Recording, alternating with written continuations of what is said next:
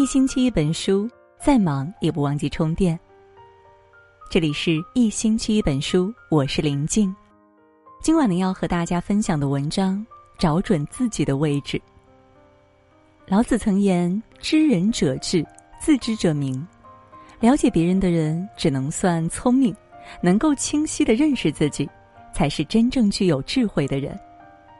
人生在世，最难得就是找准自己的定位。定位过高，摔得太惨；定位过低，难以出彩。唯有不偏不倚，才能站得更高，走得更远。不高估自己，是做人最大的智慧。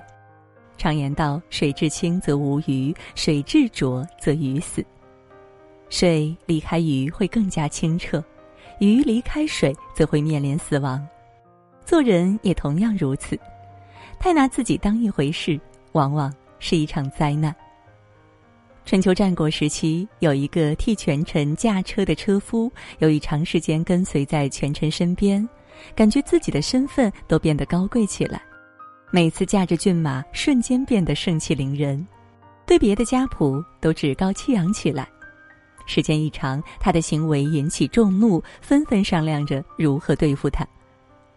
看到如此情况，车夫的妻子急忙劝导，让他终于明白了自己的位置只是车夫，而不是权臣，这才避免了一场祸事。做人最大的智慧，便是正确的认识自己。太高看自己，往往会摔得很惨。《礼记》中所说到：“君子不自大其事，不自伤其功。”真正的君子，从不夸夸其谈，高估自己。他们低调谦逊，懂得正确认识自己的不足。正如古人所云：“满招损，谦受益。”骄傲自满的人势必不受人待见，唯有谦卑虚心，才能更好的前行。不看清自己，是对人生最大的尊重。古诗云：“天生我材必有用，千金散尽还复来。”在生命的旅程中，每个人的存在都有着特定的意义，不要妄自菲薄，更不要轻易否定自己的人生。有这样一则故事：很久之前，一位女子总是感觉人生不幸，于是向禅师求解：“您总是我要先学会爱自己，可是我如何去爱呢？”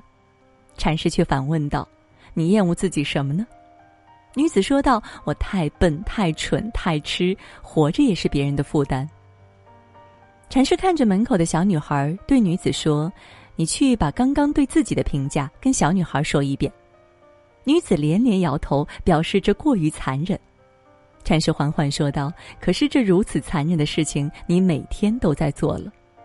人这一生不看清自己，才是对生命的最大尊重。”著名诗人李清照曾说：“何须浅碧青红色，自是花中第一流。”做人要学会肯定自己，欣赏自己，不妄自菲薄的人生才能闪闪发亮。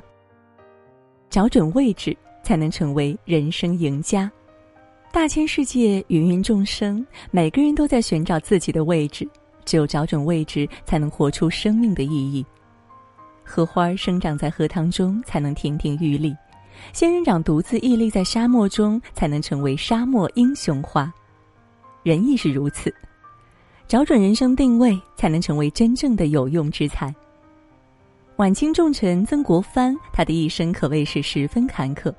读书时因记性差被小偷嘲笑，当官后因不懂为人处事遭人排挤。但他并未放弃，深知自己天资不聪颖，于是刻苦学习，付出比别人多十倍的努力。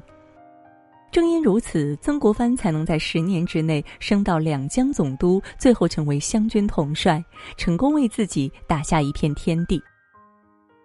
常言道：“人贵有自知之明。”一个人最难得可贵的，就是知道自己、了解自己，然后正确找到自己的位置。